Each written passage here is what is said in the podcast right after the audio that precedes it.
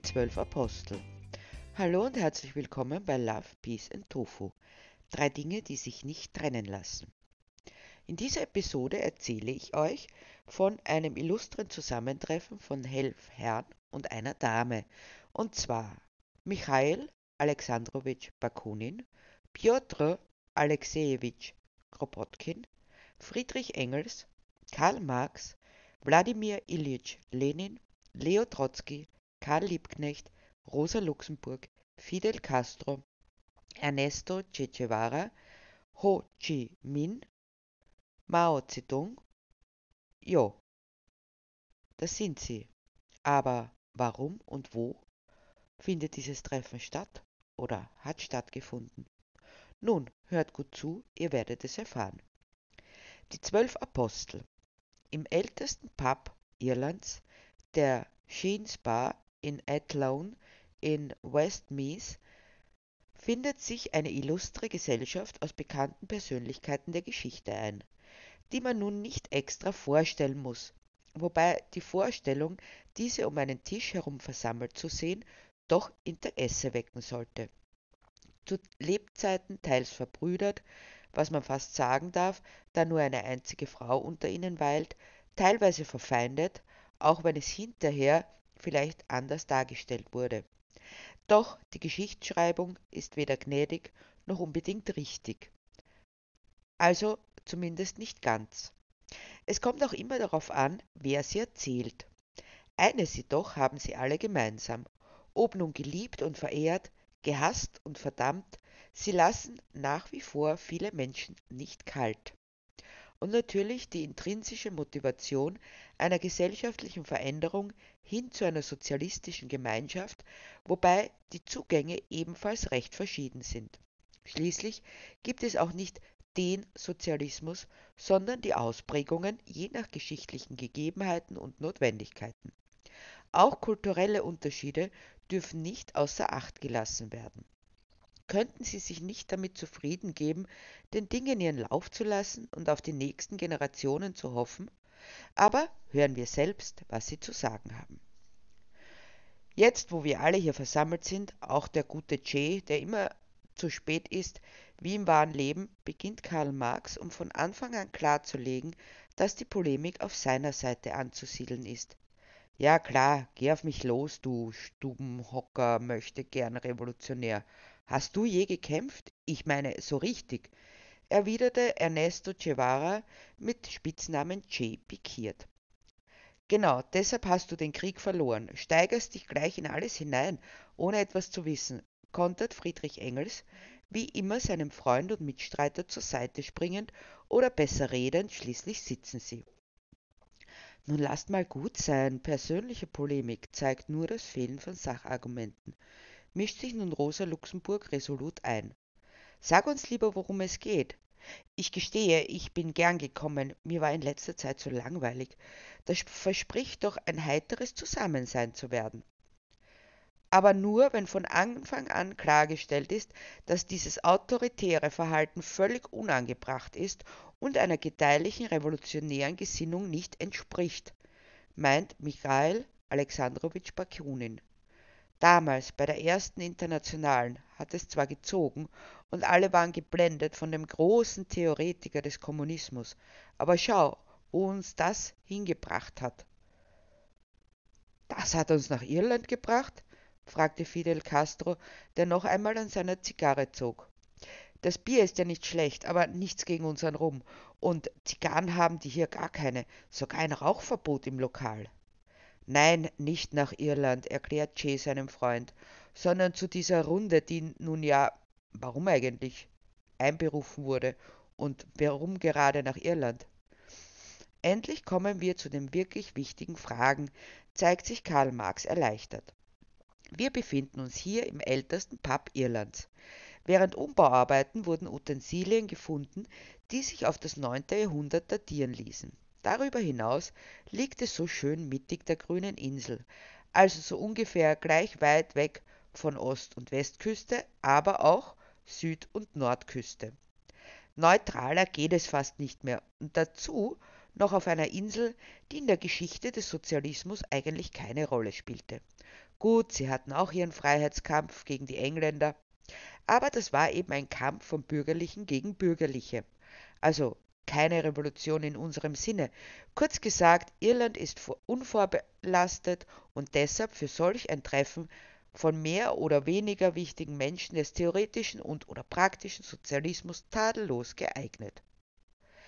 Da muss ich schon mal dazwischen fragen, warum es gerade diese zwölf sind. War es beabsichtigt, dass es gerade zwölf sind? Und wer hat die Auswahl getroffen? hakt Friedrich Engels nach. Mir fallen da Personen ein. Es waren schlicht jene, die sich gemeldet haben, unterbricht ihn Karl Marx gerade noch rechtzeitig, bevor der Herausgeber seines Kapitals, Zeil 2 und 3, noch etwas Falsches sagen könnte. Zwölf war beabsichtigt. Warum genau, das werdet ihr noch zum rechten Zeitpunkt erfahren. Gut, dann wollen wir mal wissen, worum es überhaupt geht, meldet sich Mao Zedong zu Wort, der wohl wieder zu einer seiner unzähligen Bettgenossinnen zurückkehren möchte. Ich gehe davon aus, dass ihr alle das politische Geschehen während der letzten, sagen wir mal, 150 Jahre genau beobachtet habt, je nachdem, wo ihr euch gerade aufhieltet. Beginnt Karl Marx mit seiner Erklärung.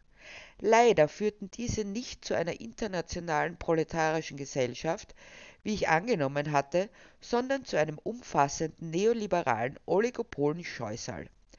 Endgültig schien der Sozialismus seinen Rang verloren zu haben, nachdem der sogenannte Eiserne Vorhang fiel, damals im Jahre 1989.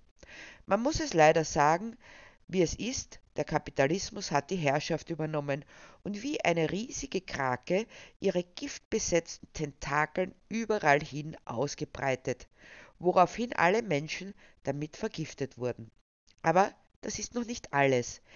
Es kam gleichzeitig zu einer Reaktion, wie sie in den feuchtesten Träumen des ehemaligen Adels nicht tiefgreifender hätte ausfallen können.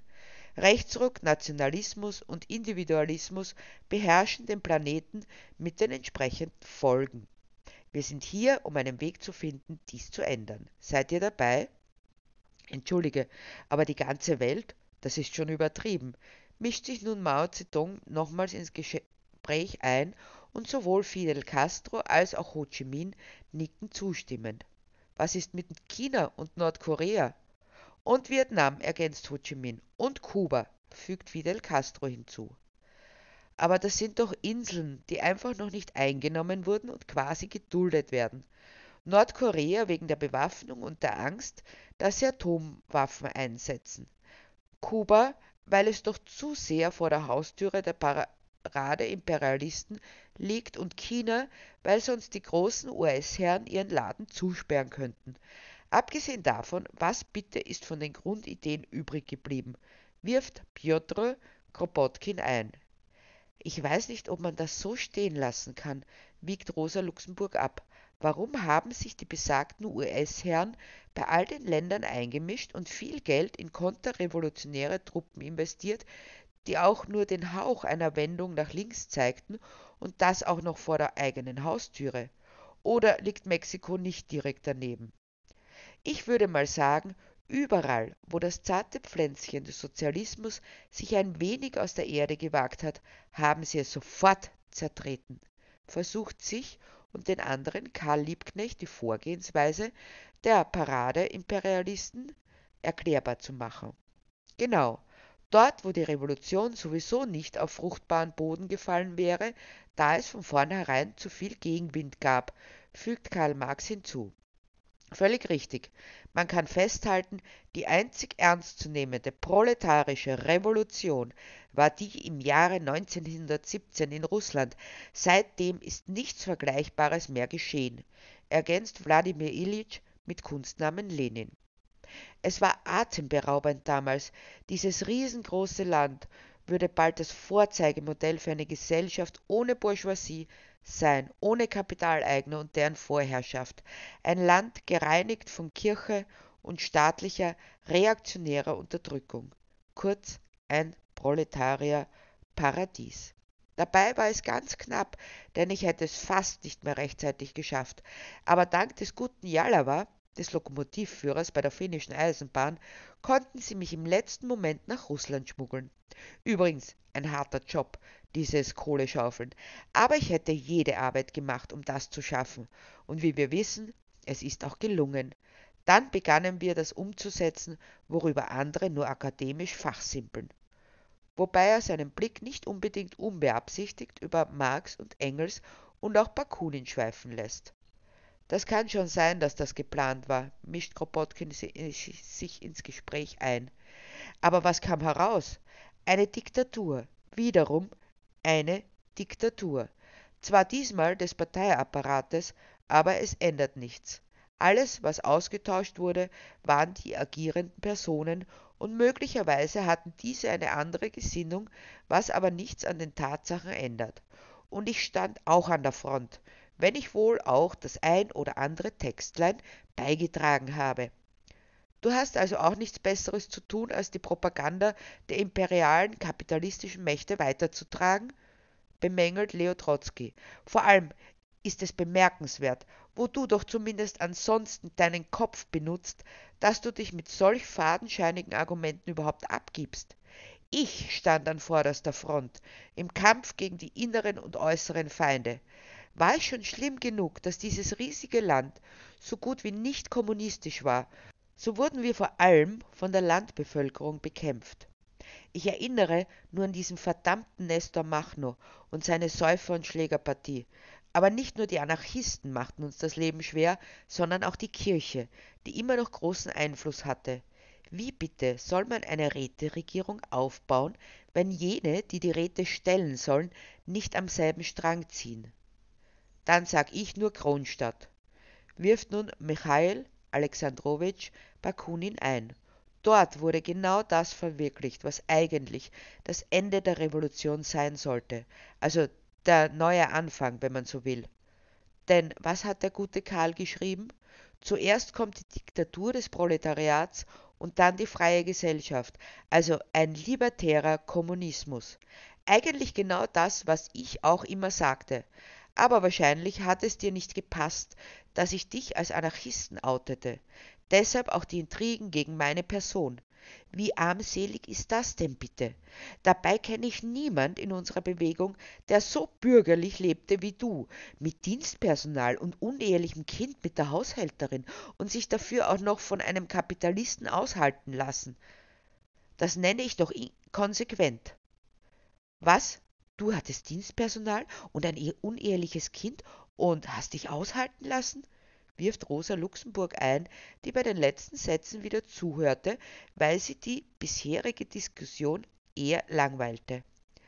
War das doch alles schon bis zur Unkenntlichkeit bzw. Ungenießbarkeit durchgekaut worden, wobei es kaum ein Ergebnis gab, zuvor nicht und jetzt ebenso wenig aber das hält sie tatsächlich für Neuigkeiten, wobei sie sich nicht enthalten kann, den moralinsauren Blick auf Karl Liebknecht ruhen zu lassen, dessen sie fähig ist. Der Angesehene seinerseits, der gerade einen herzhaften Zug von seinem Bier nimmt, das er doch zu schätzen weiß und denkt, eigentlich könnte es mir hier gefallen, wobei er ernsthaft einen Umzug in Erwägung zieht. Hierher, wo alles quasi ideologisch jungfräulich ist, bis auf den starken Einfluss der Kirche.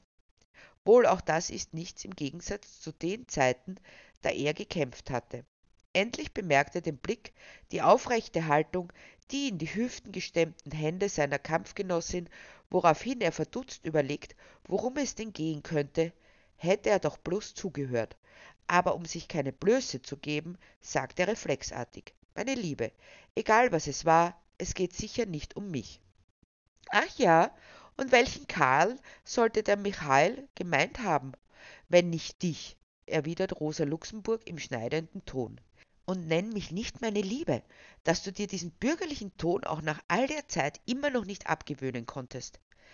Ist recht, Genossin, ergibt sich Karl Liebknecht da ein, denn schließlich hat er genug Umgang mit Frauen, um zu wissen, dass es immer klüger ist, ihnen Recht zu geben, zumindest bei solchen Trivialitäten, und mehr konnte es nicht sein, auch wenn er die eigentliche Aussage verpasst hatte. Aber unser guter Marx trägt zufällig denselben Vornamen wie ich. Das weiß ich, aber dass er das gemacht hat? Völlig undenkbar. erklärt Rosa Luxemburg im Brustton der Überzeugung. Niemals hätte er sich zu solchen proletarierfeindlichen Aktionen hinreißen lassen. Stimmt, ich habe nie, ich habe, ich habe meine Judy geliebt, ereifert sich Karl Marx bebend und theatralisch, die Linke auf sein Herz legend oder zumindest dorthin, wo er eines vermutet. Sie hieß Jenny, raunt ihm Friedrich Engels zu.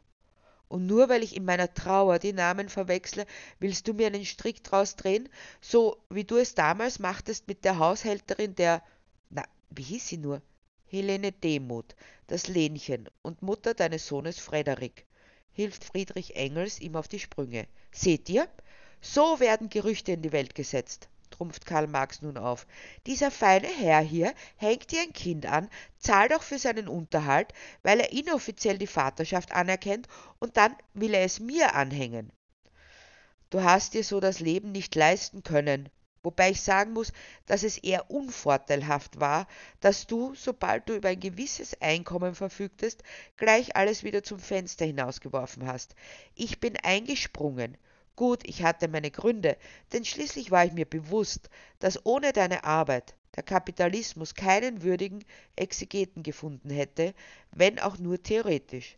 Allein das kommunistische Manifest, wenn es nicht geschrieben worden wäre, woraus hätten die Kommunisten entstehen sollen. Das war es mir wert, dich so weit zu unterstützen, dass du dem hündischen Kommerz nicht ausgeliefert warst, erklärt Friedrich Engels seine Beweggründe. Und dazu gehörten auch die Alimente an deine Geliebte, die du sonst nicht aufbringen hättest können. Das heißt, dass es stimmt? Eine bürgerliche Ehe, eine bürgerliche Geliebte und Geld eines Ausbeuters? Zeigt sich Rosa Luxemburg fassungslos. Ich bin nur der Wegweiser. Das war schwer genug, entgegnet Karl Marx unbewegt. Den Weg müssen andere gehen. Das war mir nicht beschieden. Und ich war kein Kapitalist, erklärt nun Friedrich Engels. Ich war zwar beteiligt an einer Manufaktur, aber die habe ich bald abgegeben. Hast aber letztlich doch aus der Ausbeutung unserer Genossinnen Profit geschöpft, dass du dich nicht schämst, sagt Rosa Luxemburg. Scham ist eine bürgerliche Kategorie, sagt nun Ernesto Che Guevara, der sich ein wenig übergangen fühlt, nachdem sich die Diskussion um Dinge dreht, die ihn weniger interessieren. Ich würde sagen, wir einigen uns darauf, dass der gute alte Karl die theoretische Grundlage für unsere politische Arbeit gelegt hat. Gemeinsam mit Friedrich hat den vorherrschenden Hegel Georg Wilhelm Friedrich Hegel mit ganzem Namen, was schon bezeichnend genug ist, jedenfalls hat er ihn vom Kopf auf die Füße gestellt und damit den historischen Materialismus begründet. Und dasselbe gilt für die Dialektik. Denn es ist nicht das Bewusstsein der Menschen, das ihr Sein, sondern umgekehrt ihr gesellschaftliches Sein, das ihr Bewusstsein bestimmt, führt Karl Liebknecht aus. Gut, der Mann, murmelt Karl Marx in seinen überdimensionalen Bart, den er sich stehen lässt als Mann seiner Zeit. Hat meine Schriften so gut studiert, dass er mich zitieren kann. Stimmt, hat er, Hegel vom Kopf auf die Füße gestellt, erwidert Michael Bakunin unwirsch. Aber was wäre ohne Hegel gewesen? Da hätte es nichts zum Auf die Füße stellen gegeben. Und wenn wir schon dabei sind, wer hat denn nur gesagt, dass persönliche Polemiken das Fehlen von Sachargumenten anzeigt? Der beschämte Blick zu Boden von Rosa Luxemburg spricht Bände, wobei nicht klar ist, ob sich diese Scham nun darauf bezieht, gegen ihre eigenen Be Prinzipien zu verstoßen oder sich von einer bürgerlichen Attitüde unterjocht zu sehen, nämlich der Scham. Wie auch immer, eine Antwort bleibt sie schuldig. Wer hat das gesagt? fragt Fidel Castro, der nicht unbedingt ein Freund von Subtilität ist, so dass seine Frage auch prompt ignoriert wird. Aber jetzt zurück zu Kronstadt, lässt Bakunin nicht locker. Dort ist alles verwirklicht worden, was für eine anständige Revolution notwendig war, mit Räten und Versorgungssicherheit ohne Diktatur, sondern mit Egalität. Und was ist passiert? Niedergeknüppelt wurden sie, die Matrosen in Kronstadt, von der ach so gerühmten Roten Armee. Da redet schon wieder mal einer, der keine Ahnung hat, echauffiert sich Leo Trotzki. Warst du dort? Hast du die Umstände gekannt? Wenn er mir jetzt auch noch mit Barcelona kommt, dann schicke ich ihn sofort zur Genossin Nadeshda Konstantinowna Krupskaja zur Nachschulung. Ja, meine Frau, die kann alles richten, sinniert Lenin verträumt, während er immer noch begeistert ist, dass sie ihm seine Geliebte zugestanden hat, die sogar unter einem Dach mit ihnen gelebt hatte. Eine wahre Genossin, fügt er noch hinzu. Seht ihr? Und genau das ist der Punkt, reißt nun Karl Marx das Wort wieder an sich. Nicht nur durch unsere dauernden Querelen, diese persönlichen Untergriffe, sondern vor allem durch die Nichteinlösung unserer eigenen hehren Ideale haben wir unsere Karten verspielt. Das geht schon so weit, dass ein österreichischer Sozialdemokrat öffentlich den Marxismus abschwören muss. Wir fürchten nicht, ja nicht, den Donner der Kanonen, summt Karl Liebknecht vor sich hin. Wir fürchten nicht, ja nicht, die noske Polizei, ergänzt Rosa Luxemburg halb singend, halb sprechend.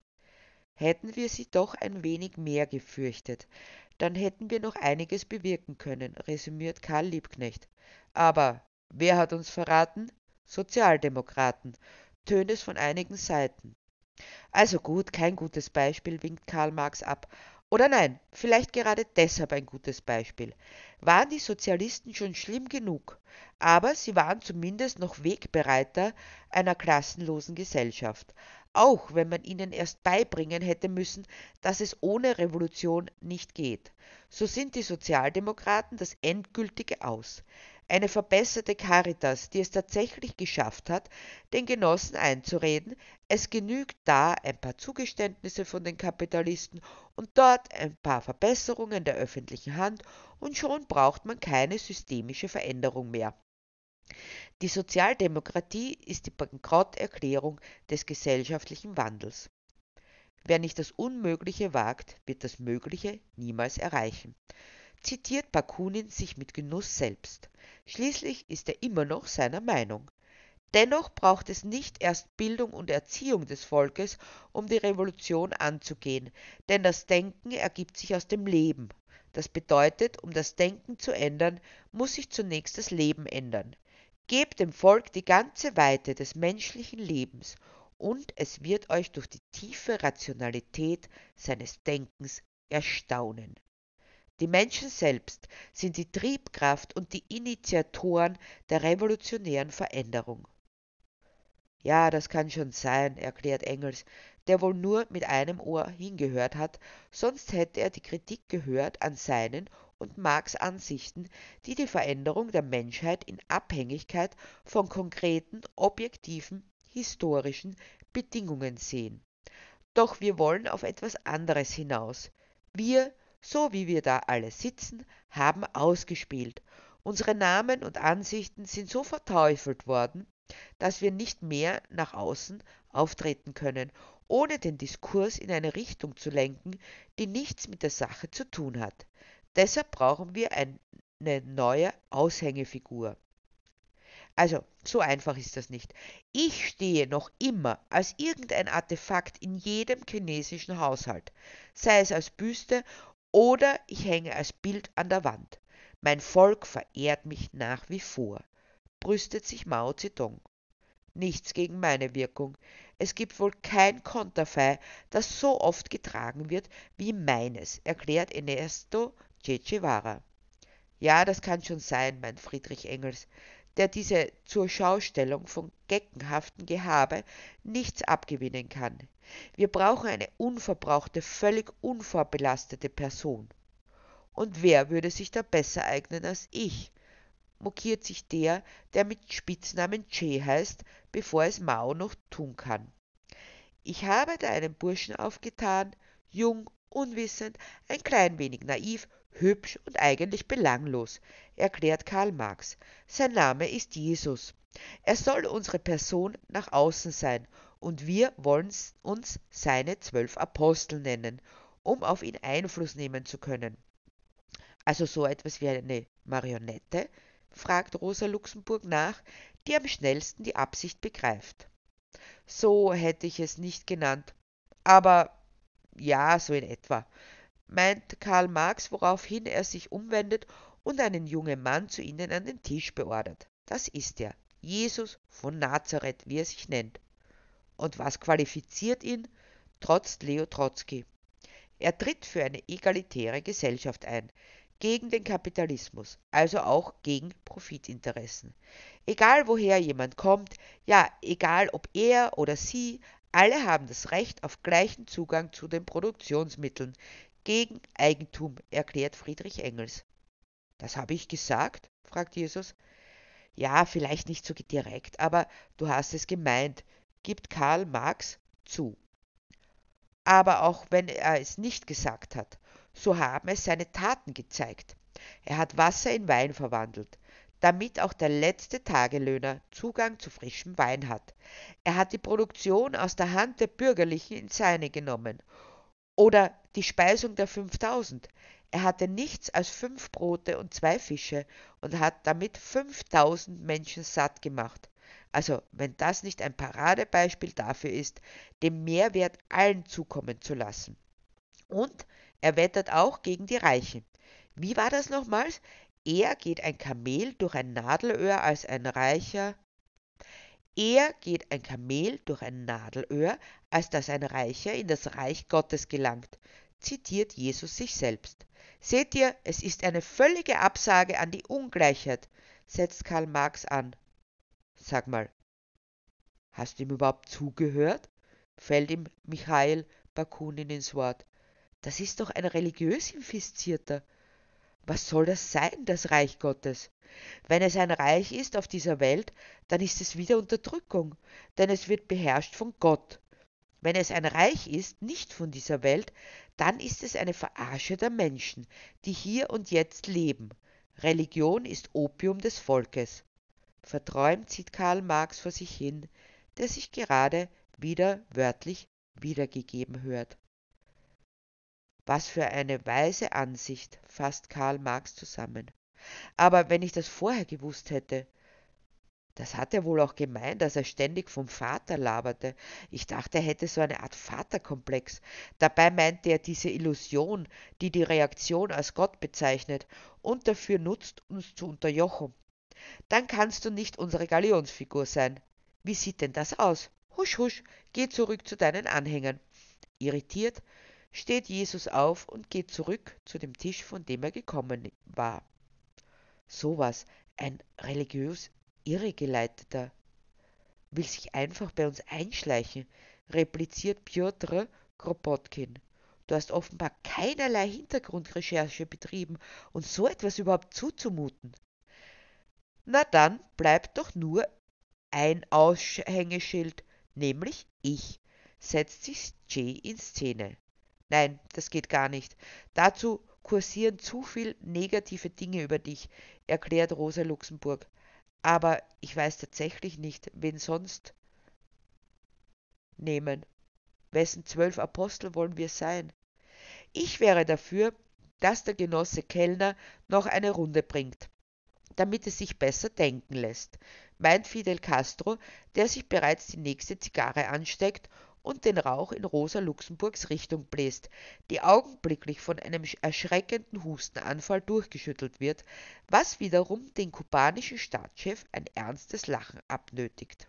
Ich bin dafür, dass wir die Herren, die mental das Kleinkindalter nicht überschritten haben, aus der Runde ausschließen, auch wenn wir dann höchstens vier Aposteln sind, nämlich wettert Rosa Luxemburg, bevor sie sich selbst unterbricht. Nein, das geht gar nicht, erklärt Karl Marx. Es sind zwölf und bleiben zwölf, dass das klar ist. Aha, haucht Rosa Luxemburg nur, die sich aufrecht hinsetzt, noch aufrechter als zuvor und den Hals ganz lang macht, so lang wie möglich, wobei ihr Blick einen bestimmten Punkt fixiert und sich dem im raschen Wechsel hebenden und senkenden Busen ein tiefer Seufzer entringt. Karl Liebknecht, der direkt neben ihr sitzt, fuchtelt unmotiviert mit der Hand vor ihren Augen herum, wohl um ihre Aufmerksamkeit auf sich zu lenken, aber sie reagiert nicht. Genossin, was ist los mit dir? erhebte die Stimme. Ach ja, ja, Ist schon recht, meint sie, scheinbar zutiefst ergriffen, ohne sich um irgendjemanden um sie herum zu scheren. Endlich suchen manche die Umgebung nach dem ab, was die gute Rosa so in ihren Bann zu ziehen vermochte. Das darf doch nicht wahr sein, entfährt es Karl Liebknecht reflexhaft. Ihr ganzes Leben, ihr ganzes kurzes Leben, lang war sie so wählerisch, und dann fällt sie auf den erstbesten hergelaufenen Proleten herein, der ein bisschen mehr Testosteron ausstrahlt als andere. Rede nicht so despektierlich über einen Genossen, echauffiert sich Rosa Luxemburg, die endlich aus ihrer Trance wieder erwacht zu sein scheint. Bursche, ruft nun Michael Bakunin in die Richtung, in der sich zuvor noch Rosas Blick verloren hat. Komm doch mal her. Ein tatsächlich stattlicher, breitschultriger und schmalhüftiger Mann dreht sich zu ihnen und kommt dann, nachdem er sich davon überzeugt hat, dass auch tatsächlich er gemeint ist, zu ihrem Tisch. Gekleidet ist er in einen Arbeitsoberall und die Mütze mit dem roten Stern schiebt er lässig auf das linke Ohr. Das ist er, das ist genau der Richtige, zeigt sich Karl Marx begeistert. So überzeugend werktätig, dennoch unvorbelastet und aufrecht, das ist unsere neue Galionsfigur. Das passt, gibt ihm Friedrich Engels recht. Lange studiert er das markante Gesicht, das ihm von irgendwoher bekannt vorkommt. Wenn er nur wüsste. Wie heißt du? fragte er deshalb. Joseph, antwortete dieser. Aber jetzt will ich doch wissen, was ihr von mir wollt. Eine Runde von Tatterkreisen, die Dame ausgenommen. Joseph wie José? fragt Engels unbeirrt nach. Was macht das für einen Unterschied? fragt dieser Arbeiter amüsiert. Joseph in Irland, José in Spanien, Giuseppe in Italien, Pepe in Österreich. Es ist nicht der Name, um den es geht, sondern das, wofür ich stehe und einstehe. Damit setzt sich José Buenaventura Doruti zu ihnen. Es wird nicht allzu lange dauern, bis sie erkennen, dass sie sich nun doch einen libertären Kommunisten als Galionsfigur angelacht haben. Aber was soll's? Wer weiß schließlich schon, was libertärer Kommunismus bedeutet. Hauptsache, er macht eine gute Figur. Und das ist es doch, worauf es in unserer Welt ankommt, eine gute Figur zu machen. Durchdachte Werte und Grundlagen scheinen sekundär zu sein. Oder wie seht ihr das? Ich freue mich auf eure Meinung. Schreibt mir an hello at novelsforyou.com. Immer auf dem Weg zu einer Welt voller Love, Peace and Tofu.